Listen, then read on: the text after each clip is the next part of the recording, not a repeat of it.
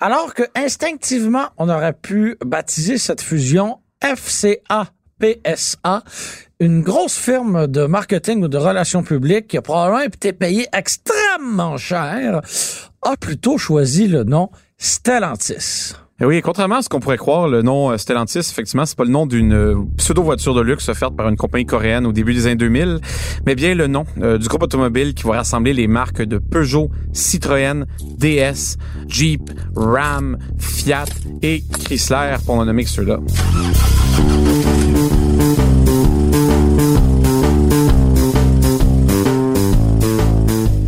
Avec un nom comme ça, Marc-André, on s'en va où? C'est une très bonne question, Germain, parce que tu vois, la nouvelle compagnie qui aurait, comme tu dis, moi j'aurais appelé ça FCPSA, tu sais, parce que le A il est redondant, donc je l'aurais juste mis à la fin. Euh, je pense que tu as là un bon sujet de podcast, puis ça tombe bien parce que on a beaucoup de pouvoir aujourd'hui. On a surtout un micro devant la bouche. Est-ce qu'on part euh, là-dessus? On part! Allons-y.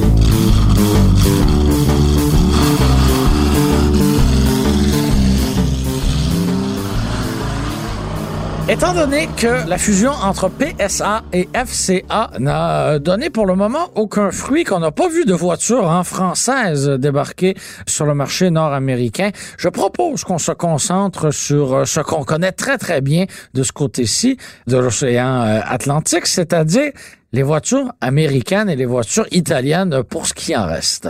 Tu fais bien de dire pour ce qui en reste, parce que quand on regarde le catalogue de Fiat, euh, même si on en parle encore dans le guide de l'auto 2021, en vente dès maintenant, il y a à peu près rien. Tu sais, tu regardes la Fiat 124 Spider. C'est d'une tristesse, euh, la gamme Fiat actuellement. Non, mais tu sais, genre, je pense même sur leur site web, ils mettent même pas comme des modèles 2021 ni 2020. Je pense que la Fiat 500, c'est encore techniquement un modèle 2019 dont tu poursuis la vente. Le Fiat 500X, c'est le véhicule le plus cher versus qu'est-ce qu'on obtient en ce moment. C'est risible, c'est risible. Oui, le rapport médiocrité et prix est très, très élevé.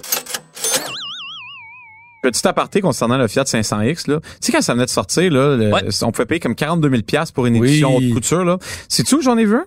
Vas-y. Dans un rassemblement Lamborghini à Montréal, au concessionnaire de John Scotty, c'était la fin de semaine de Cars and Coffee. Donc, C'est euh, décourageant. il y avait plein de Lamborghini alignés. Ah, c'était à l'époque où on pouvait se rassembler. Et oui, à l'époque où on pouvait être collés les uns sur les autres pour prendre des photos que nos selles, euh, bloquant les vrais photographes euh, qui avaient un travail à faire. Et il y avait une maudite Fiat 500X parkée là. Là, je vais voir le gars à la, que je connaissais bien. Je dis pourquoi tu revires de bord des Hyundai Genesis coupés, tu revires de bord des Camaro, mais tu sais se rentrer ça? Ils disent ah ben tu sais c'est quand même un beau VUS italien. Je suis comme ben voyons donc. Je pense que quand cette voiture-là était sortie, il y avait un aura autour de ça, mais les gens ont vite déchanté quand ils ont réalisé qu'ils payaient 42 000 pour une voiture qui, bien franchement, en vaudrait peut-être 15 là, si on était généreux.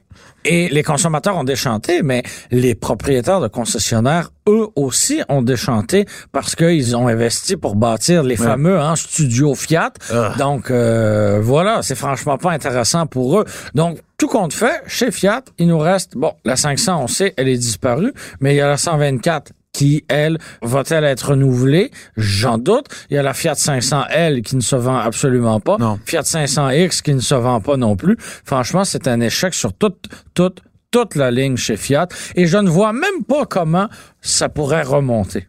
Ben remonter, c'est que tu l'as dit, c'est que tu regardes l'offre du produit en ce moment. Je sais qu'en Europe, ils comptent refaire une nouvelle Fiat 500. Donc, tu sais, Oui, mais on l'aura pas ici. Ben, parce qu'il n'y a plus de place sur notre marché euh, pour des petites voitures comme ça. Le 500X, euh, tu sais, ça part de la même plateforme que le Jeep Renegade. Euh, alors, tant que le Renegade est vendu, euh, je ne vois pas pourquoi le, le 500X euh, ne pourrait pas exister. C'est essentiellement un, excuse l'anglicisme, un reskin, c'est-à-dire euh, on prend la voiture pour on met une jupe un peu différente. Voilà. là. Ça coûte pas trop cher habituellement pour les manufacturiers de faire ça. La 124 Spider, c'est une MX5. J'ai même visité l'usine où ils font les MX5 au Japon, à Hiroshima, puis les Fiat étaient là. Tout ce qu'ils font, c'est dans le fond, Fiat assemble le moteur en Italie, ce qui est jamais une bonne chose, et ils envoient ce moteur-là euh, par avion ou bateau, euh, dans ce cas-ci, au Japon, où ils la mettent dans la voiture. Mais en ce moment, c'est que ce soit par avion. ben je- façon de parler là, je sais pas comment ils l'envoient, est-ce que c'est par chameau, la route de la soie, je sais pas, mais le moteur sera à Hiroshima, sûrement par bateau en fait. hein. Mais on dit ça. On, on dit ça, puis on sait rien de la logistique internationale. Genre, mais on va rester dans nos champs d'expertise.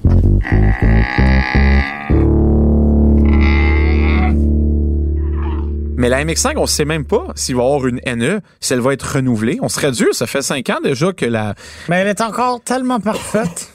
tu pourrais conduire une NA, là, la première MX5, puis elle serait encore parfaite. Tu vois ce que je veux dire? Tout à fait. Donc, la 124 Spider, on dit souvent en blague que c'est la meilleure Fiat qu'on peut acheter actuellement parce que c'est essentiellement une voiture d'une autre marque.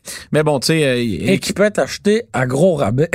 ben écoute, quand j'ai été au lancement de cette voiture-là, on pouvait même opter pour une ensemble de performances Mopar. Oui. Tu sais, la compagnie qui fait des pièces de performance pour les Dodge Charger L4, ben, vous pouvez même mettre un faux blow-off valve, c'est-à-dire une fausse valve de, de, de sous-tension euh, au turbo. Fait que quand on shiftait, ça faisait c'était le bruit le plus fake euh, que j'ai entendu depuis longtemps. Tu m'en vends du rêve. Là, tu as mentionné un mot-clé, le mot L4. Et euh, ça, c'est une véritable histoire à succès hein, chez, ah. euh, dans la grande famille FCA. On a débuté ça avec la Charger et la Challenger.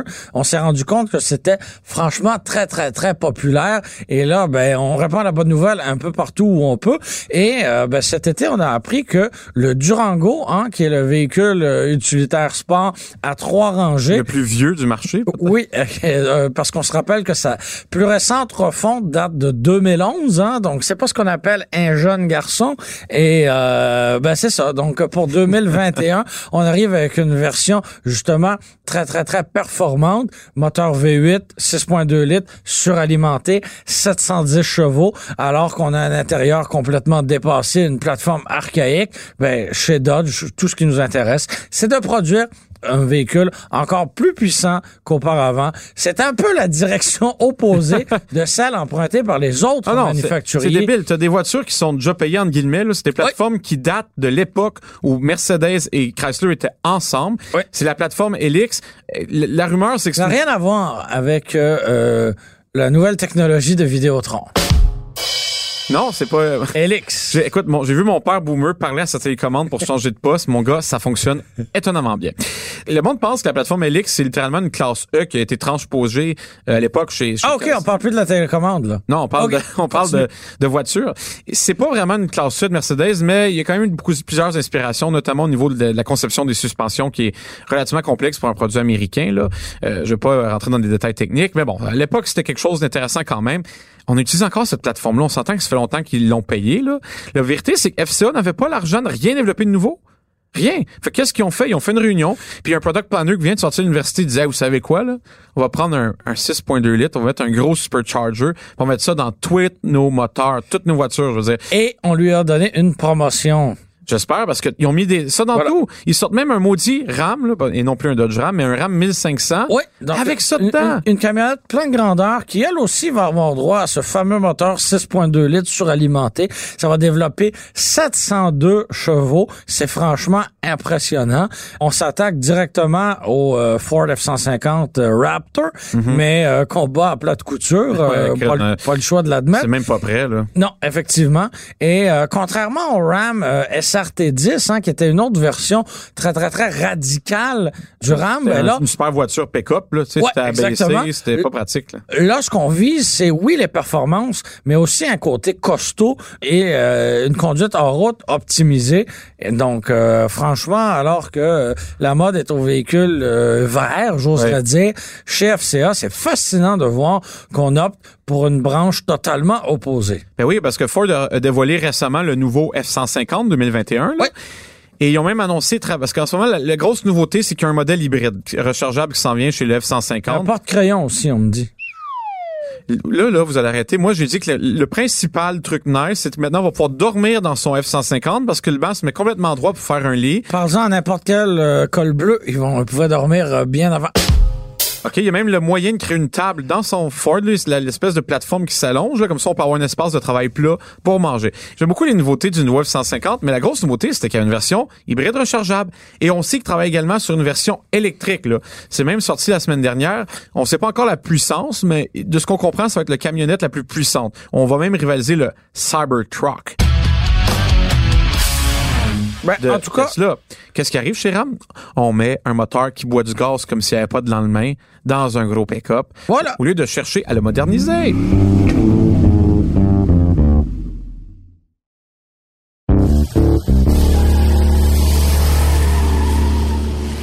Sinon, la bonne nouvelle dans tout ça, c'est que chez Jeep, ben, on a un, vent de fraîcheur qui, euh, qui s'amène là tranquillement, cela dit. Ben écoute, ils ont dévoilé cet été le Jeep 4xE. Euh, je pense que c'est comme ça qu'ils veulent qu'on le prononce, c'est-à-dire 4XE. Ben c'est 4 par E. C'est qu'au lieu de 4 par 4, c'est 4 par E. En gros, c'est quoi? C'est un Jeep avec un moteur 2 litres turbo italien. Donc, c'est toujours une bonne nouvelle quand on a une mécanique italienne dans une voiture qui est censée rouler au quotidien. On salue euh, les mécaniciens qui nous écoutent. Tu sais, à l'époque, quand Fiat est arrivé, on disait que ça voulait dire fix it again, Tony, hein, répare-le euh, encore le moteur. Euh. Non, c'est pas des blagues. Ils ont des problèmes de fiabilité. Je pense que, tu sais, on est quand même des journalistes automobiles. Notre job, c'est de faire de la consommation, Germain. Je pense qu'on peut le dire que les moteurs italiens ont tendance à être un peu moins fiables. Un peu plus capricieux. Ouais, c'est ça. N'ayons pas peur des mots. Fait que tu vois, leur, leur, réponse à Toyota qui fait des mécaniques hybrides super fiables, indestructibles, c'est quoi? C'est de sortir un moteur 2 litres turbo aidé par des moteurs électriques, ce qui va permettre aux véhicules de faire quelques dizaines de kilomètres. Là, c'est vraiment rien d'impressionnant à ce niveau-là. Et on s'attend à ce que le prix de la voiture frôle les 90 000 parce qu'un Jeep Wrangler, c'est super dispendieux. Donc, avec euh, toute cette technologie-là, ça va être... 90 000 Ben, calcule-le. Si t'ajoutes un Rubicon euh, avec un V6 ou un 2 litres turbo à l'heure actuelle, neuf, tu tournes pas loin de 80 000 là, en ce moment avec euh, les taxes et compagnie. Là. Fait qu'imagine si tu rajoutes un moteur hybride rechargeable, les batteries qui vont certainement coûter cher, ça fait mal. Et ça, c'est la réponse de Jeep au changement. Attends, Germain, c'est pas la seule solution de Jeep pour l'avenir. Non, parce qu'on arrive avec une nouvelle famille de véhicules qui va comprendre les Wagoneer et Grand Wagoneer. Et j'ai assisté à un super lancement virtuel euh, du Grand Wagoneer et malheureusement c'est un concept, mais ce qu'on apprend c'est que non, malheureusement il y aura pas de faux bois sur les côtés, c'est ce que tu veux dire? Ben ou heureusement parce que contrairement à toi j'ai du goût et le bois sur une auto j'ai jamais trouvé ça vraiment nice, mais bon. Je voudrais pas voir la cuisine chez vous. Euh, je suis sûr que c'est un, un ode au prolard. Oui. pas le rapport avec le bois. Ben, je pense que du faux bois puis du prolard, c'est pas mal la même catégorie de matériaux. Là. Voilà. C'est ce qu'on appelle des matériaux nobles. Tout à fait. Et contrairement euh, justement aux Grand Dragoneer, eux, dans le fond, leur idée de Jeep, c'est de dire on va faire un gros VUS parce qu'on s'est rendu compte que les gens aiment ça acheter des escalades encore, des, gros VUS, puis on n'en a pas, hein, parce que leur plus gros véhicule euh, à Jeep, c'est le Grand Cherokee. Oui, qui a deux rangées de bancs. Ouais, c'est pas un 7 places, justement. Donc, l'idée, c'est d'arriver avec un gros VUS, et ils se sont dit, tant qu'à être, on va le faire hybride rechargeable. te dit, on sait pas cette technologie-là, qu'est-ce que ça va donner? Est-ce que ça va être le même groupe motopropulseur que le, le, Wrangler électrique? Oui, parce que là, la machine à rumeur est partie, là. Exactement. Et c'est là, je sais que je sais pas qu'on parle des produits européens qui pourraient s'en venir, mais je pense que c'est là que la fusion va être intéressante. Moi, écoute, je vais donner mon analyse, là. Tu me diras ce que tu en penses. Puis ça vaut ce que ça vaut, là. On a le, à peu près le même background, toi et moi, là. On est ici pour une raison. On n'est pas des, des, financiers. Mais quand je regarde la situation de, de FCA, là, ça, c'est Fiat Chrysler Jeep Dodge, là. Ouais. Comme je te dis, c'est une compagnie qui, depuis longtemps, cherche à maximiser l'argent qu'ils peuvent faire avec les produits existants sans rien développer de nouveau. Ouais. Ça fait une éternité qu'ils n'ont pas lancé de nouveaux produits. On, va, on a créé un moteur qui est relativement bien, même si c'est archaïque, là. C'est un, un, gros, un gros moteur supercharge qui boit de l'essence comme si c'était pas de lendemain. C'est cool, mais, mais non en même temps. PSA, c'est Peugeot, ils ont acheté ce qui restait d'Opel, euh, la compagnie euh, de GM en, Allemagne, c'est-à-dire qu'ils ont accès au brevet de la, ben, ou de, technologie du moins de la Chevrolet Bolt, de la Chevrolet Volt, de plusieurs voitures électriques hybrides comme ça. Et je crois sincèrement que c'est là la plus belle complémentarité, c'est que Jeep n'aura pas eu, ou en fait FCA en général, n'aura pas eu à dépenser une scène pour développer quelconque technologie moderne dans ces véhicules. Tandis que PSA, qui faisait des petites voitures européennes mignonnes, qui n'ont aucune mhm. expertise en camion, en, en route et compagnie, ont acheté peut-être les voitures les plus cool pour le monde qui tripe sur l'essence. Donc, tu vois, cette fusion-là va créer un groupe tellement complémentaire que je pense que ça va leur donner l'énergie nécessaire pour rivaliser avec General Motors, Ford et peut-être même Toyota et les autres en termes de, de véhicules de demain. Là. Oui. Tu étais d'accord avec moi? Fait que t'es d'accord avec mon analyse? C'est un exposé qui ne pourrait être euh, plus clair. Glissons un mot quand même sur euh, Alfa Romeo, qui a une gamme... Euh, j'ai oublié Alfa Romeo. Comment j'ai pas oublié Alfa Romeo et leurs ben, 10 clients? Oui, j'allais dire, les, les, consommateurs aussi ont oublié Alfa Romeo. Le Stelvio, qui, ma foi, n'a rien d'exceptionnel. Sa plus grande qualité, en fait, c'est d'être différent. C'est la direction. Oui. Elle est, c'est un VUS qui se conduit très précisément. Oui. Puis ça le différencie des autres. Mais ça s'arrête là. Est-ce que je fais confiance au quotidien? Absolument pas. Donc, euh, mais je pense que la grande nouveauté, c'est les, les Julia GTA et GTA M. Donc, encore là, on est dans la performance, on est dans le tape à l'œil, on a des versions chères et puissantes. Euh, cela dit, ça fait le travail. Là, on n'a pas eu la chance, évidemment, de les conduire encore parce que c'était présenté seulement cette année. Là, mais euh, c'est des voitures très, très, très palpitante. La version M, hein, qui n'a que deux baquets à l'avant. Donc, on mise vraiment sur une conduite très sportive. Et, euh, bah, franchement, euh, c'est assez intéressant. Ouais, mais ça va vendre que quelques Tout exemplaires. à fait. On fait, on fait rêver avec ça, puis ça se Non, mais tu sais, le but d'Alfa Romeo, c'était de rivaliser avec BMW. Quand ça arrive en Amérique du Nord, Ouais. c'était de dire, ouais, on commence avec la Giulia qui est une berline, mais éventuellement, on va arriver avec un Stelvio qui va Ouais, amener... on, on voulait aller chercher des acheteurs de série 3, mais euh, Non, mais on est loin de ça. Puis pour Tout ça. Puis du côté de Peugeot, euh, techniquement, Citroën, c'est la marque euh, généraliste dans, le- dans le groupe PSA. DS, c'est la marque euh, sportive Huns, Ouais. même si c'est ça. Puis Pe- Peugeot, théoriquement, c'est une marque de luxe en, en France. Ouais. Et, et- ben, un peu comme Mazda ici. Là. On, Ouais. est, on est dans le le milieu... de- le- l'abordable haut de gamme. Entre les deux, exactement. Ouais. On fait des véhicules avec une superbe finition, un peu plus cher que les autres, mais moins cher qu'une Mercedes, par exemple. Et Peugeot, ce qui leur manque en ce moment, c'est de la puissance. Tu sais, je parlais de ça avec notre collègue Julien Amado, qui est, qui est français. Et euh, justement, euh, je lui demandais, c'est pourquoi quand je regarde leur catalogue, la voiture, c'est une voiture qui est supposée être une grande berline de luxe. Le moteur le plus puissant, il fait comme 140 chevaux. Il m'expliquait, c'est parce qu'en Europe, l'essence est tellement dispendieuse que Ouais. les gens veulent pas de gros moteurs. C'est comme en Chine, ils veulent des grosses voitures qui flashent, full équipées, pas de moteur. Et peut-être qu'on va voir une Peugeot, peut-être pas L4, mais au moins qu'un V6 Pentastar euh, de 300 Ah, là, le tu me fais rêver. Hashtag ironie. Euh, je pense qu'on peut pas, Je pense qu'on peut pas conclure euh, ce podcast sans parler de Chrysler. Germain, je vais te faire une confidence. Je sais, il n'y a pas grand-chose à dire parce que, Non, de à part euh, de, de ressusciter finalement la grande caravane qui va être euh, finalement une version euh, plus bas de gamme de la Pacifica qu'on Ouais. connaît actuellement, parce que bon, on, on disait tout à l'heure que euh, le Durango était vieux dans son approche, mais là on était encore plus vieux dans 2008 l'approche de mémoire, de 2008, la, 2009. de la grande caravane. Donc euh, fini, hein? Exit, au revoir. C'est la fin des émissions pour la grande caravane. Qu'on connaissait. Donc euh, là, ça va être un, un nouveau modèle finalement chez Chrysler, gamme qui ne pourrait être plus simplifiée, c'est-à-dire que on a la Pacifica, bon, la version euh, d'entrée de gamme Ouais. actuelle qui est la Grand Caravane. Exact. On a la Pacifica hybride Ouais. rechargeable, hein, qui franchement est assez épatante dans son approche. Mais elle n'est pas quatre roues motrices. Mais elle n'est pas à la 4 Toyota roues motrices, voilà. Mais elle est hybride rechargeable, ce que n'offre pas Non. pour le moment la Sienna. Et on la Chrysler 300 qui n'a pas bougé depuis Mais 2000. elle, c'est sûr qu'elle va s'en aller. Puis je suis pas À chaque année, on dit ça. Mais c'est pas un scoop, ce que je te dis. Quand j'ai été au salon de l'auto de, de... C'était-tu Toronto? Ah, c'était le bon temps, ça. Tu sais, quand on pouvait aller dans un tube pressurisé dans les airs avec des étrangers, c'est-à-dire un avion. Oui. J'ai parlé avec la présidente de Chrysler, du design au niveau de Chrysler aux États-Unis. Oui. Puis, euh, en fait, c'est qu'il dévoilait la Pacifica euh, 4 roues motrices. Oui, mais c'était la 4 roues motrices, en fait. Pas Ok. nécessairement la plus équipée. C'était, c'est, c'est con, mais si on veut l'hybride rechargeable, on peut pas l'avoir 4 roues motrices. Mais bon. Non. Là, je lui parle, je dis, ouais, euh, c'est quoi un peu l'avenir de Chrysler? Parce que moi, je m'en souviens de Chrysler du temps qui ont même travaillé sur un supercar à l'époque où il y avait la PT Cruiser, il y avait la Crossfire. C'est Hey, quoi? C'était le bon temps, hein? Attends, on fait des Je ne blagues, pense mais pas. Une, Crossfire SRT6, euh, le- la personne que je connais qui a eu ça, il trouvait ça bien cool. Puis je lui demande, Chrysler s'est rendu quoi ADN de ce marque-là? Puis Elle dit, ouais, tu sais, notre but, c'est que tout le monde chez FCA ait un, une identité. Jeep, c'est les VUS. Ouais. Euh, Dodge, ça va être les voitures de performance, Charger, Challenger, compagnie. Chez Chrysler, on veut faire de cette marque-là une marque de véhicule pour les déplacements. Exactement, ils disent People's Mover, la, la voiture qui sert à bouger les gens, donc des VUS, des vannes, des minivans. Qu'en est-il d'une grosse berline un peu vieillotte?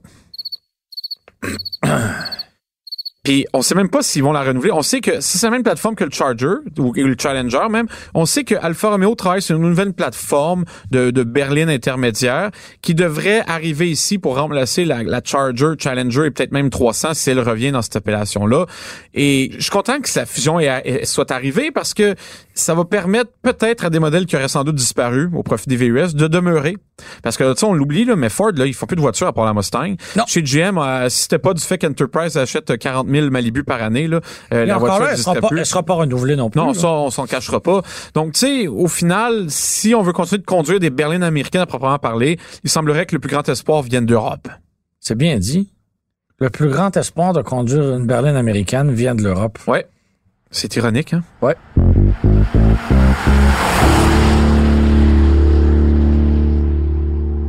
C'est drôle qu'on parle de la Chrysler 300 parce que, à regarder ton profil Instagram, je crois que tu en as conduit une récemment. Parce que non, il n'y a pas que des photos de chiens sur ton compte Instagram.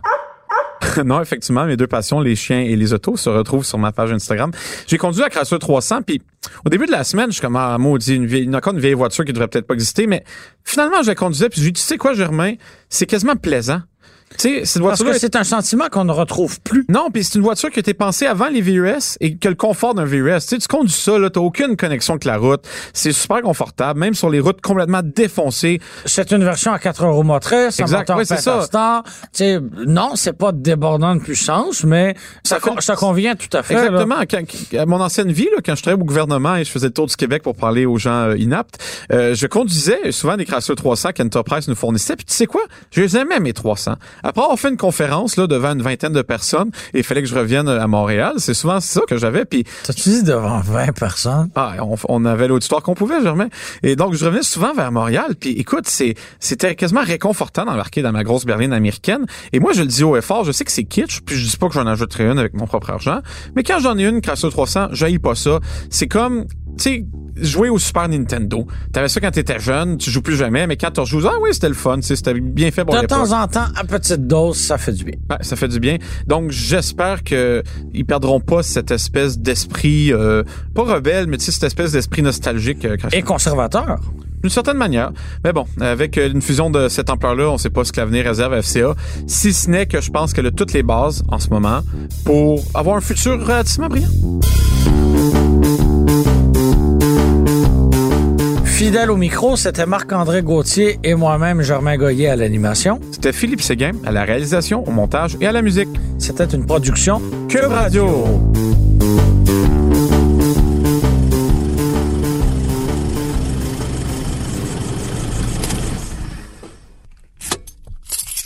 Mais QUB, là,